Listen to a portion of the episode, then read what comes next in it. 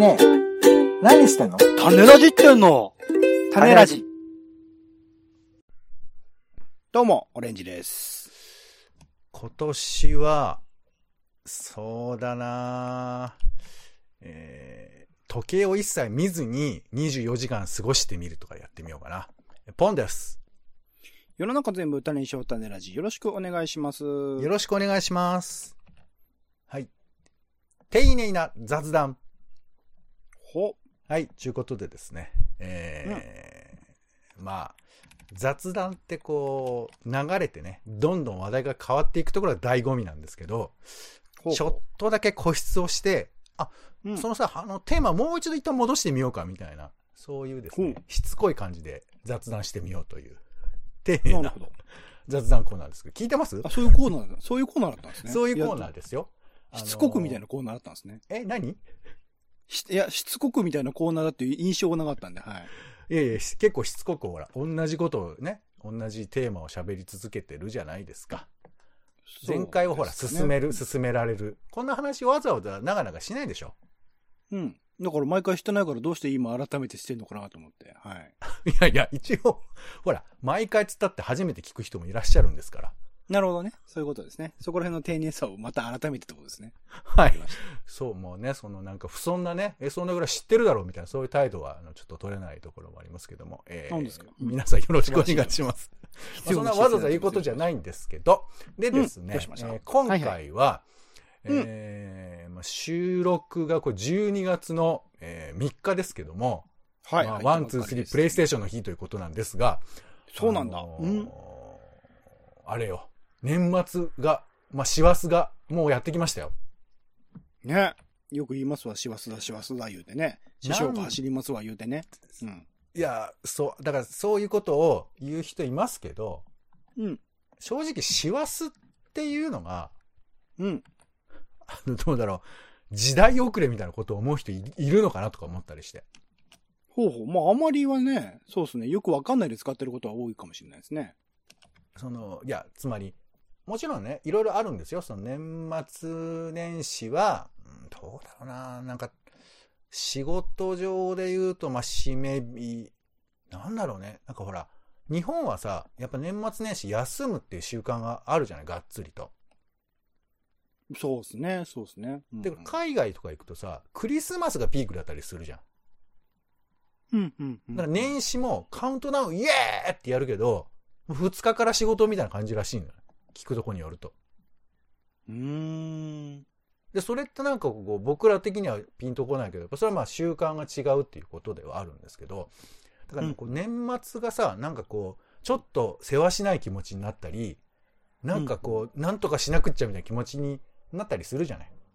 いや、するじゃないっていうかうんうんう、んそれが多分師走感ってやつだと思うんですけど、まあ、今年中に何かしておきたいな、みたいなのありますよね。確かにね。その年中に。そうそうそう。うんだけど、それがなんか、いやいや、それって別に意味ありますかね単なる12っていう数字ですよねみたいな。それも、なんか、西暦で決めてるだけですよねみたいな。なんかそうなっていくと、この12という数字に、こうなんていうか、こう、情緒的なものを持ち込むのが、古いっていう人もいんのかなとかね、思ったり。で、まあ言うとさ、クリスマスっていうイベントとか、うん。あと、まあ、年末年始、年越しっていうのは、なんだろうね、金をつく行事ぐらいに思ってる人もいるよね、きっと。ほー、ほほほほいや、僕なんかはさ、その、いや、正直言えば、あんまりこう、宗教的認知が低いので、うんこの年越しに関しての知識があんまりないんですよ、言うと。うん、うん、うん、うん。だから、改めてさ、これだから、言われると海外の人に、年末年始なんで休むんですか？って言われたら、そうよねって思ったりはするよね。もしかすうんると。。で、強いて言うなら、もうこれ、あんまりもう概念がずれてると思いますけど、年末だからっていう理由で、紅白歌合戦とかさ、はい、はい、はい、はい、はい、はい。まあテレビのね、イベントですよ。えーうんまあ、これを見てどれぐらいかね、さんまのクリスマスショーみたいなやつとか、ジルベスターコンサートとかね。うん。ジルベスタコンサートって何？テレビ東京です。年越しです。あ、そういうのがあるんだ。まあ、あとク、ラシックですね。うん。昔、まあ、今年やんないみたいですけど、あの、笑ってはいけないとかも風物詩風になってたっぽいけど、うんだからまあ、あれなんか僕全く見ないから、なんか、ああ、そうなんだって思ったりもするし、あと M1 とかも年末にやるっていう印象で、これが終わると年末、いよいよだなみたいな感じになる人もいるとは思うけど、うんうん。あとまあ年始のヒットパレード、フジテレビとかでやってる。ああ、芸人さんね。新そうそうそう居を今出てるベテランからね。年始このは時しかね漫才増えるとか、師匠とかいますよね。そうそうそうテレビでね。海原はるか彼方師匠とかさ、なんかそういうの見るうんなあとか、あと、あの、落語をやたら見るなあとかさ。はいはいはい、やってますねあと。は、琴、琴の音がやたら響くなとかさ。うんうん。ファミレスだけど、琴で、琴でミスチル鳴ってるなみたいな。なんかうんうんそういう、そういうのはあるけど、うん。じゃあ実際年末年始って何なのかっていう話もあるじゃん。うんうんうんうん。ちょっとこんな、もうわ、ゆっくりこう喋ってますけど、ちなみにどうですか？年末年始感って、感じる？僕はそうですね。それこそ映画とか好きな人間なので、うん。まあ年間ベストとか考えたりするんですよ。この年2021年に良かった映画とか音楽とか総りする。括をするタイミング、それは何？その、どういう、どうしてここなの？いろんな人がそのこのタイミングでやるからってそういうこと？それもあるし、自分自身としてこの年にどういうものに興味を持ったのかっていうものを記録として残しておきたいっていう意味前もあって、まあ区切りがいいのでね、2021年とか2022年とかうん1年単位で見ると、区切りが良かったりするので、そのタイミングで1年振り返ってどういうものがあったのかな、みたいなことを思い出しつつ、良かったものをピックアップするってことをやるので、うん。なんかその年にですね、他にその、まあ他のそういうものを選ぶ方がおすすめしているものであるとか、個人的に見逃したなと思っているもの、映画館でそのタイミング見れなかったなというものを、こう、怒涛の勢いで DVD とか配信とかで見たりするっていうタイミングでもありますね。12月とかっていうと。なんだろうね、この、区切りってよく言うけど、うん。やっぱ区切り、みんな好きだよね。まあ、そういう映画のベストとかだと、共通して他の人もやっているものが、その区切りっていうことが多いっていうのも多いと思いますけどね。そう。なんだろうね、何なんだろうね。この、でも区切りが、区切りがないと人生生きづらいから、まあ、この12月っていう区切りは大事ではあるんでしょうけど。どの辺で特に、他になんか映画以外で、年末年始感感じることあります？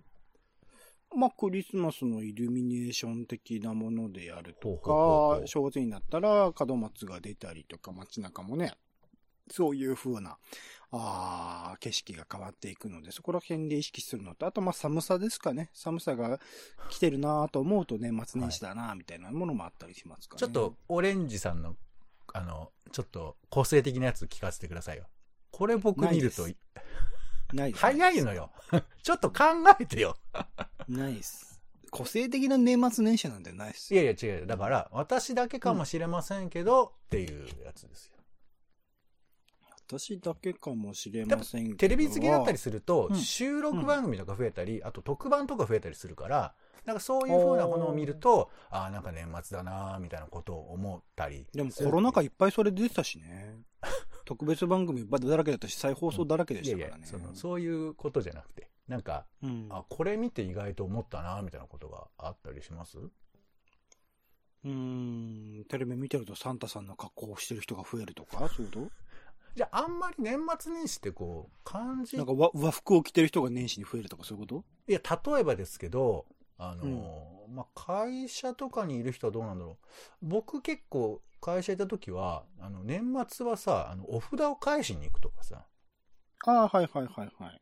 年始だとまあなんか初詣ももちろんありますけど、なんかそういうところで、あの、えーなんかおい、お祈りするみたいなこととかをうんうん言ったりするんで、なんか仕事がちょっと緩やか、ゆる、まあ、いあの、しわ寄せが来るから忙しくはなるんだけど、なんかこう、イベントが増えるっていうんですかね、そういう。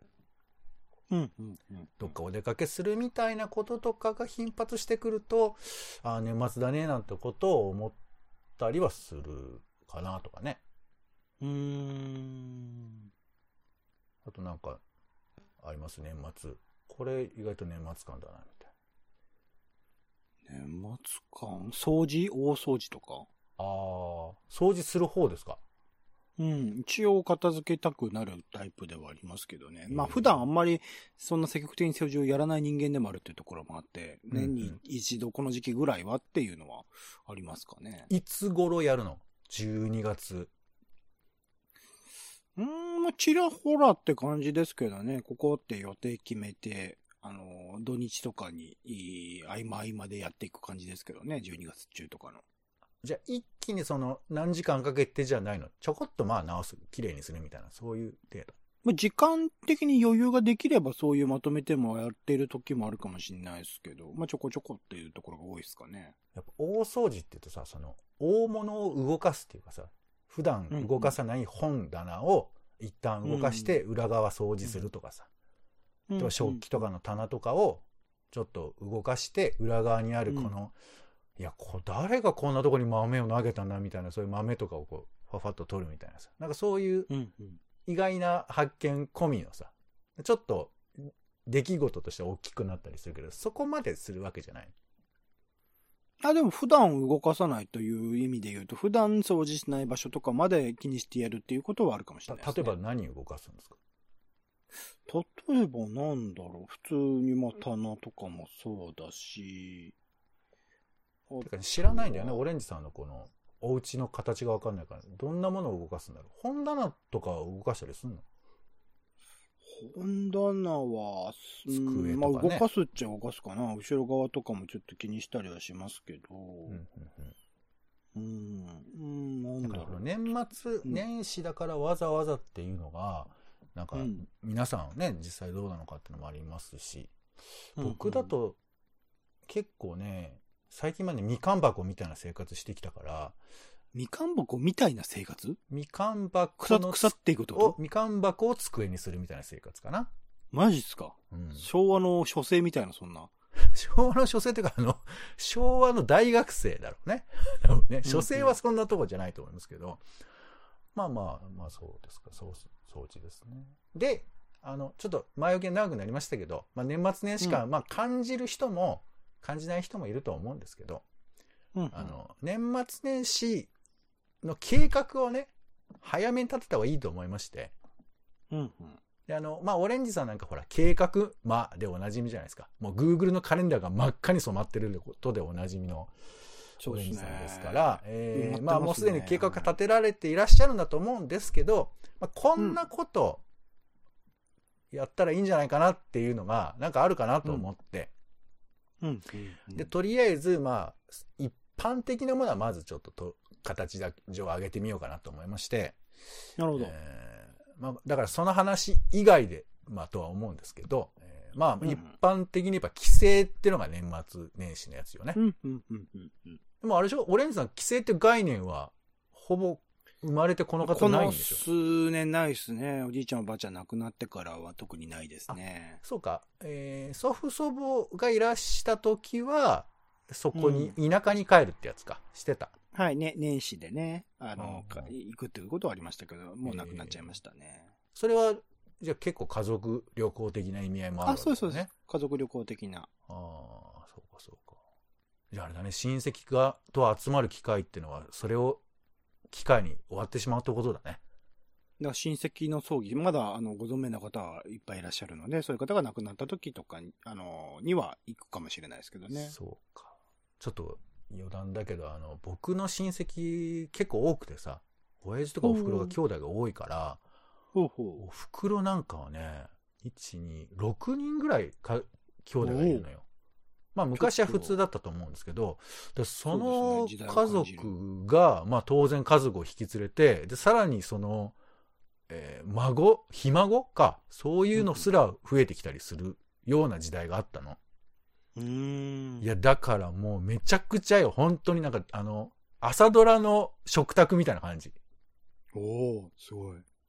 冗談みたいな数でみんな食卓囲んでるけど、ああいう感じでわーわー言うて、で、それこそ僕の世代ですから、あの、女連中が、えー台所の方で飯作って、おま昔たお酒さあ、もうダメなのよ、飲み、飲んでばっかでみたいな。みたいな話とかをしてて、で、そこでまあ、うん。持っていくみたいな。だから、そこには、女性たちが喋る空間みたいのがあったみたいな。まあちょっと古臭い話ですけど、いや、でもドラマとか映画とかで見たことあります。そうそういうのを僕は見てたんで、なんかそれは、だからやっぱそこも、えっ、とね、じいさんが一応元気だったうちは集まってたんだけど、うん、うん、うん。これがね、やっぱいなくなると、やっぱ集まる理由がなかなか難しいんだろうね。うー。うんん、だから自然とね、いっぱい集まってたのもなくなる。まあ僕は個人的にはさ寂しかったですけど、って思うと、だこういうことやってない人もいるんだよね、なんか。全然、あの、、いや、家族ってその仲いいもんみたいな、あの、そういうリアルの人もいたりするから、まあいろいろだとは思うんですけど、まあ規制ね、うんこれは大きいイベントよね。あとね、こうん。えーそのなんかウェブとか見てると、国内旅行に行く家庭も、だからこう親戚集まるパターンもあるけど、例えば年末は国内旅行行くとか、いうふううな人もいる。ん、年始は海外行くとかね、芸能人はそうそうそうそう。うん。旅行って行ったことあります？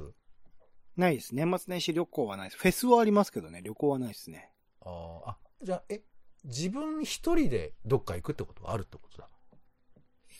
あ全然ありますよ。はあ、でも年末年始とかっていう感じでもないかな。年末に行くとか、年始に行くとかっていうのは全然ありますよな。んかあの、年末年始にさ、スキーに行く人とか結構いるじゃん。ああ、ははははあ聞きません。いや、俺時々聞くんだけど、うんうん。まあ、いると思いますよなんかその、まあ別に俺親戚大事にしてるわけじゃないけど、家族で過ごさずスキーに行くってすごいなってなんかちょっと思ったりしちゃうのよね。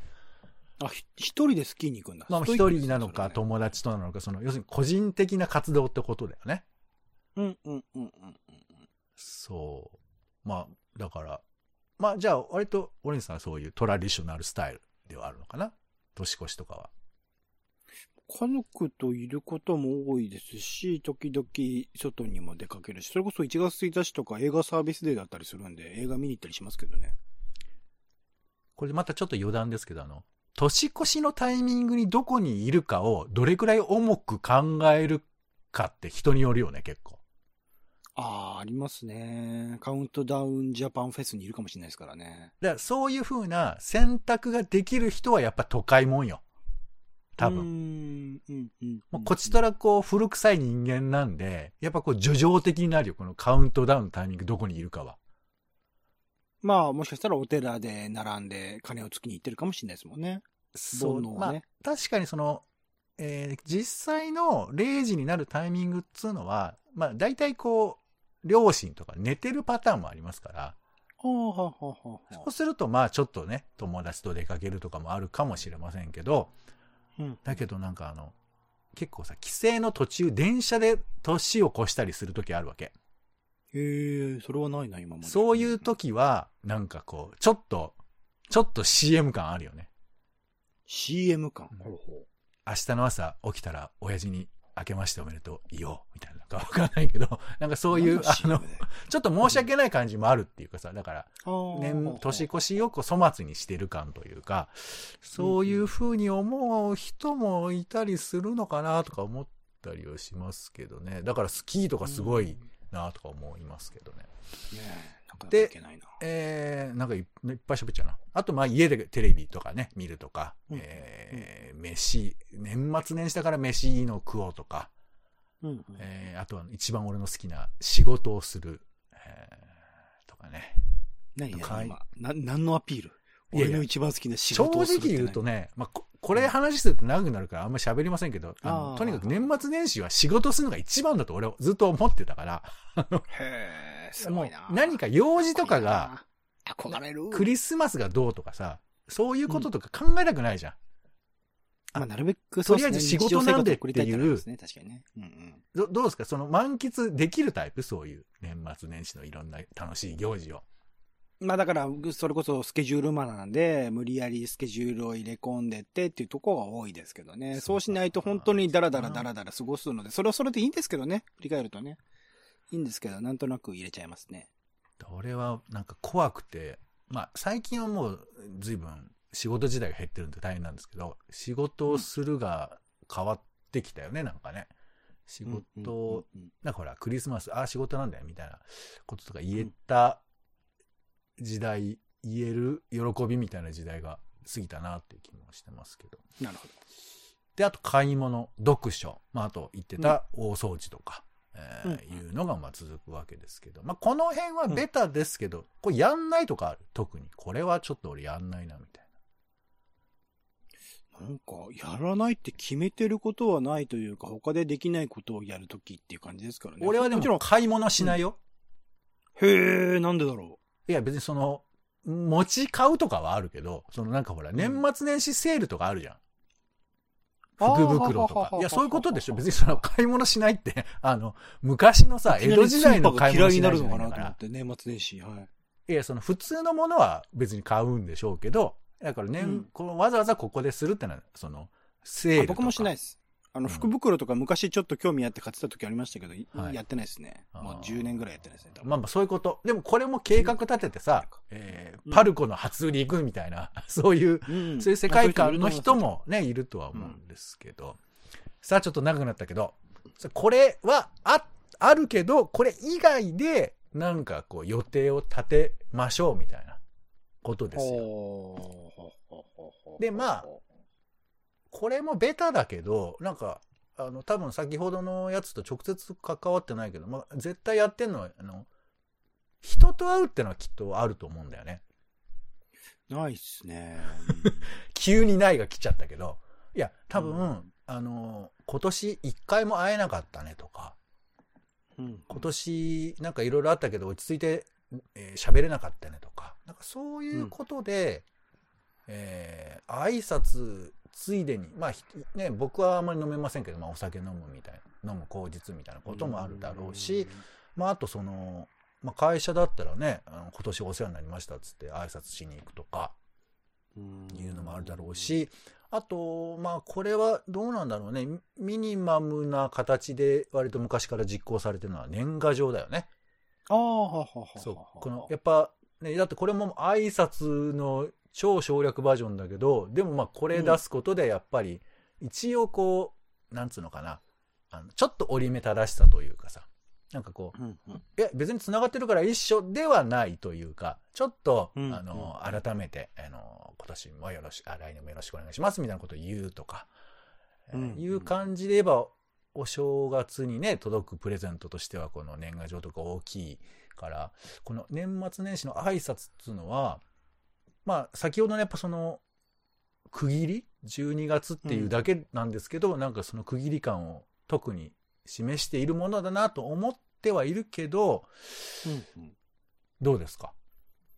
僕では直接会うみたいなのはほぼないっすね。今年は会ってないというか、この数年全然会ってない人だらけなので、まあ、そういうのはない。あと、まあ、年賀状について言うと、送ってきてくださる方がいらっしゃるので、うん。それについて返すことはあるってくらいですかね、この数年。まあ前は結構積極的に年賀状を送りまくってた時期もあったんですけど、うんうんうんうんここ数年はもう来たら返すぐらいな感じですね。うーん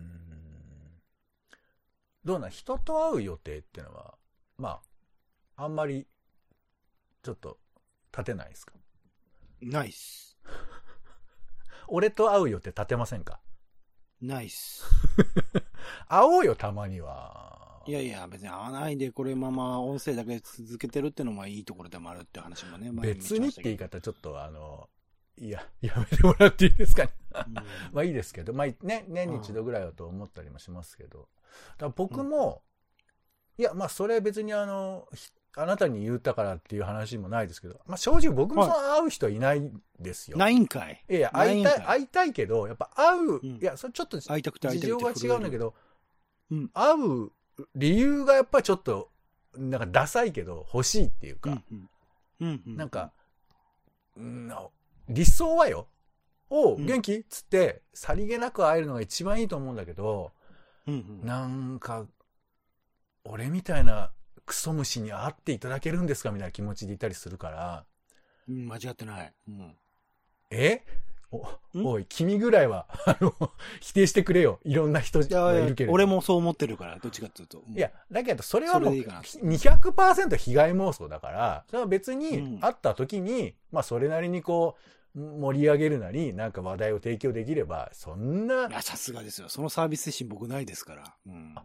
え、なんで、あ、まあ、いやでもそこにいるだけでいいのよ。そこにいるだけで多分、だって、俺が向こうに提供するきゃっていうことを考えるんじゃなくて、向こうがいてくれたらって思った時に、俺別に面白い話が聞きたいわけじゃないからね。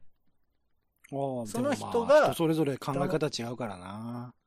うんいや、いや、相手が俺と同じように思ってるか分かんないからな。それな。ええ、まあ、それだっていろんな人がいますから、全員、うんあの、あなたと同じではないとは思うんですけど、あれだね、なんかいちいちスタートラインに立てないっていう話もありますけど、まあまあいいや。まあ人と会 う。で。えーあと先ほどちょっと言いましたけど、カウントダウンをどれくらい重きを置くかにおいては、やっぱこれ何するかって結構大事じゃん。してるか。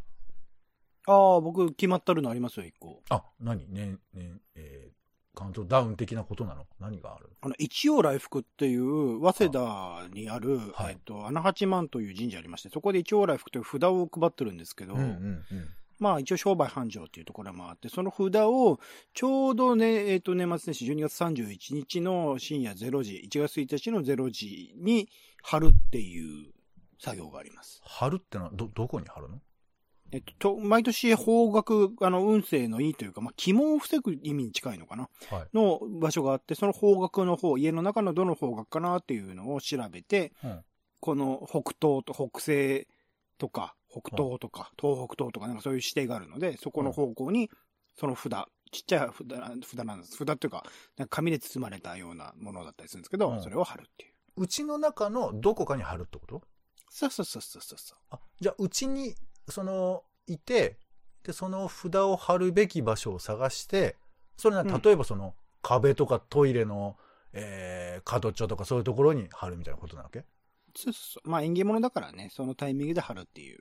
えそれ何？毎年貼るってことは、いっぱい貼られ続けるってこと？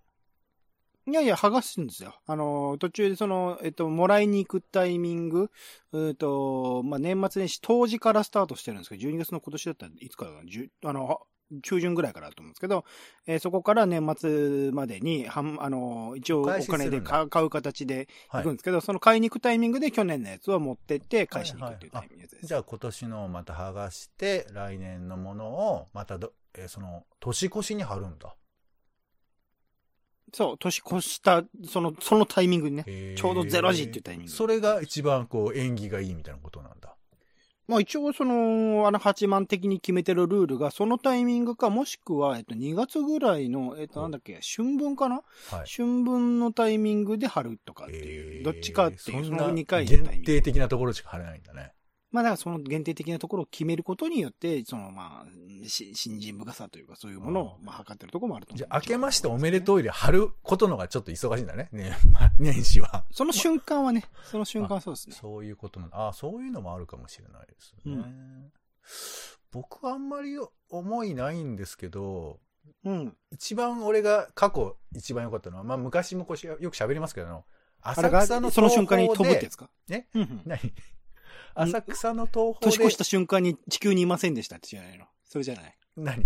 その、ちょっとダサい中学生発想みたいなやつ何？そうそう、ジャンプするって昔ね、ちょっと流行りましたけど、それじゃなくて、それではなくて、はい。はい、そういうのもいいんですけど、浅草東宝で、えー、クレイジードリフ、あの、大爆走みたいな、あーはいはいはい。そういうのがやってて、で、それで多分ね、えっ、と、クレイジーとドリフを交互に確かやってるたんですけど、うんうん。もういつかわかんないの、だから。別にカウントダウンとかもしないんだけど、とにかくなんか見てたら、あ年越してたみたいな、なんかそういうのがありまして。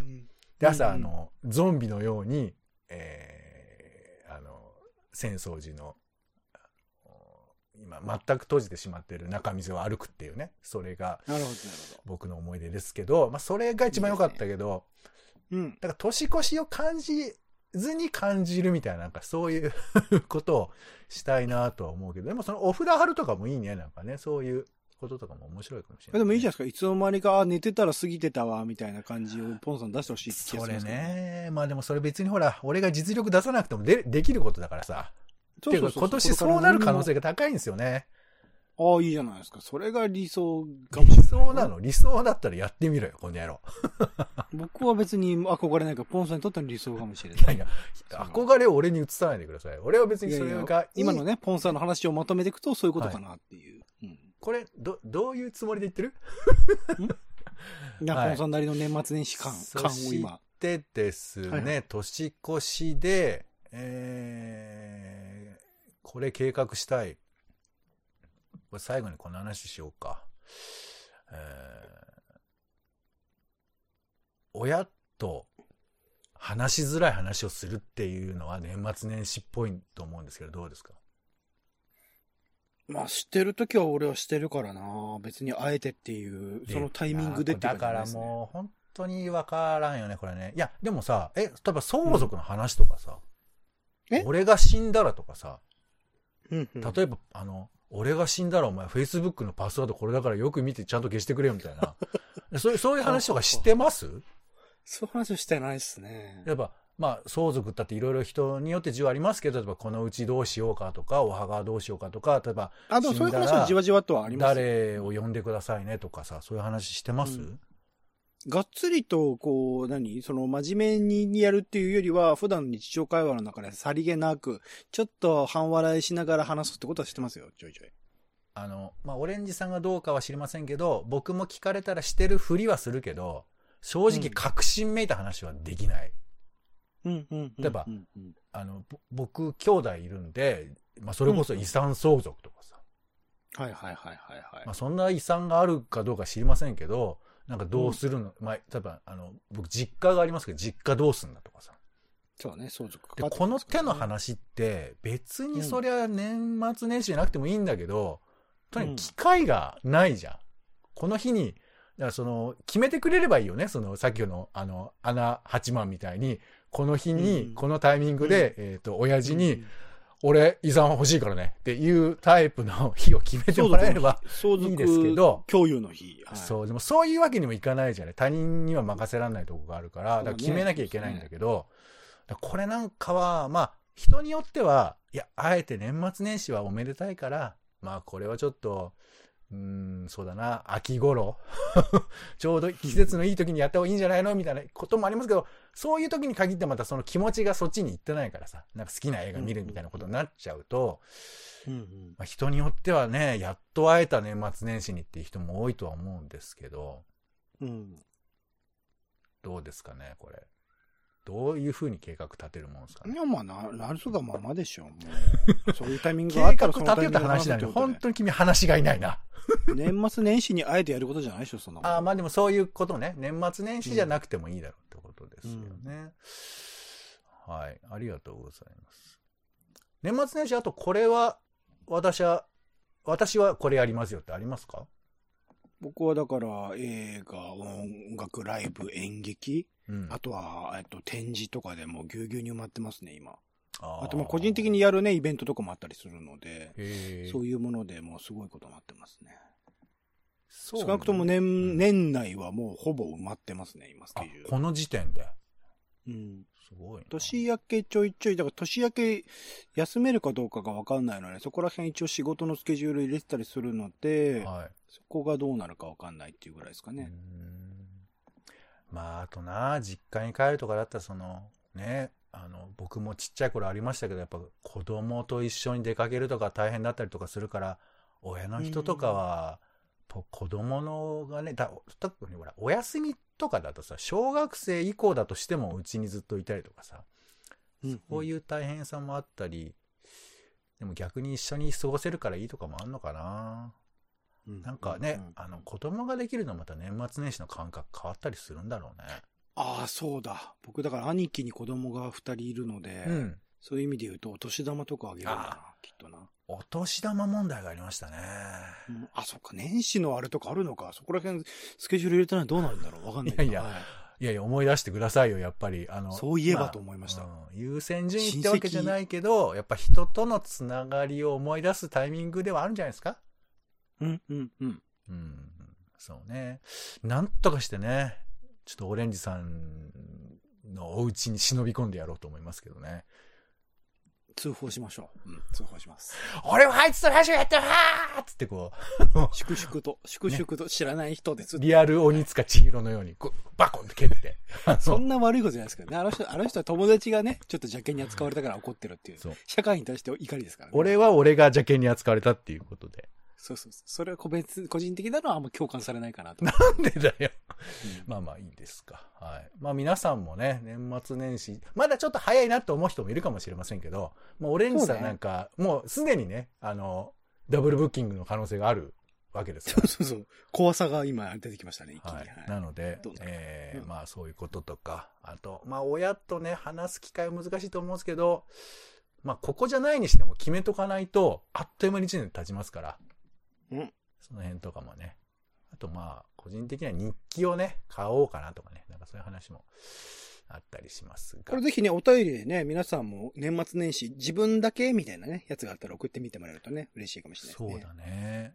なんか俺やったことないけど、読書三昧とかも幸せなんだろうね。すべての、いいね。羨ましいわ。インターネットを切ってそれ。ね。うん。そういうのもいいの。かもしれないですよね。はい。ということで、えー、今回は、どれぐらい丁寧だかわかりませんけども、えー、慌ただしくなる前に年末年始の計画を考えるというお話をさせていただきました。あ、いや。はい。ということで、えー、皆さんも、良い年末年始をつうのはちょっとまだ早いですけどね。あ、ちなみに種ラジは年末年始なんかあるんですか、まあだから年末には振り返り企画みたいなのをちょいちょいやるかもしれないですね。ういいん。ですね。帰り見ましょう。はい。うんということで、えー引き続きよろしくお願いいたします。ということいでや、種ラジ丁寧な雑談でした。お相手は、えー今の Amazon プライムであのドリフが見れますんで、えーこれであの年末年始の涙をね、もう一度取り返したいと思います。えーポンと、オレンジでした。種ラジ、また。種ラジは、ほぼ毎日配信をするポッドキャストです。Spotify や Apple Podcast にて登録を。更新情報は Twitter。本編でこぼれた内容は、公式サイト、種ラジ .com をご覧ください。番組の感想や、あなたが気になる種の話は、公式サイトのお便りフォームから。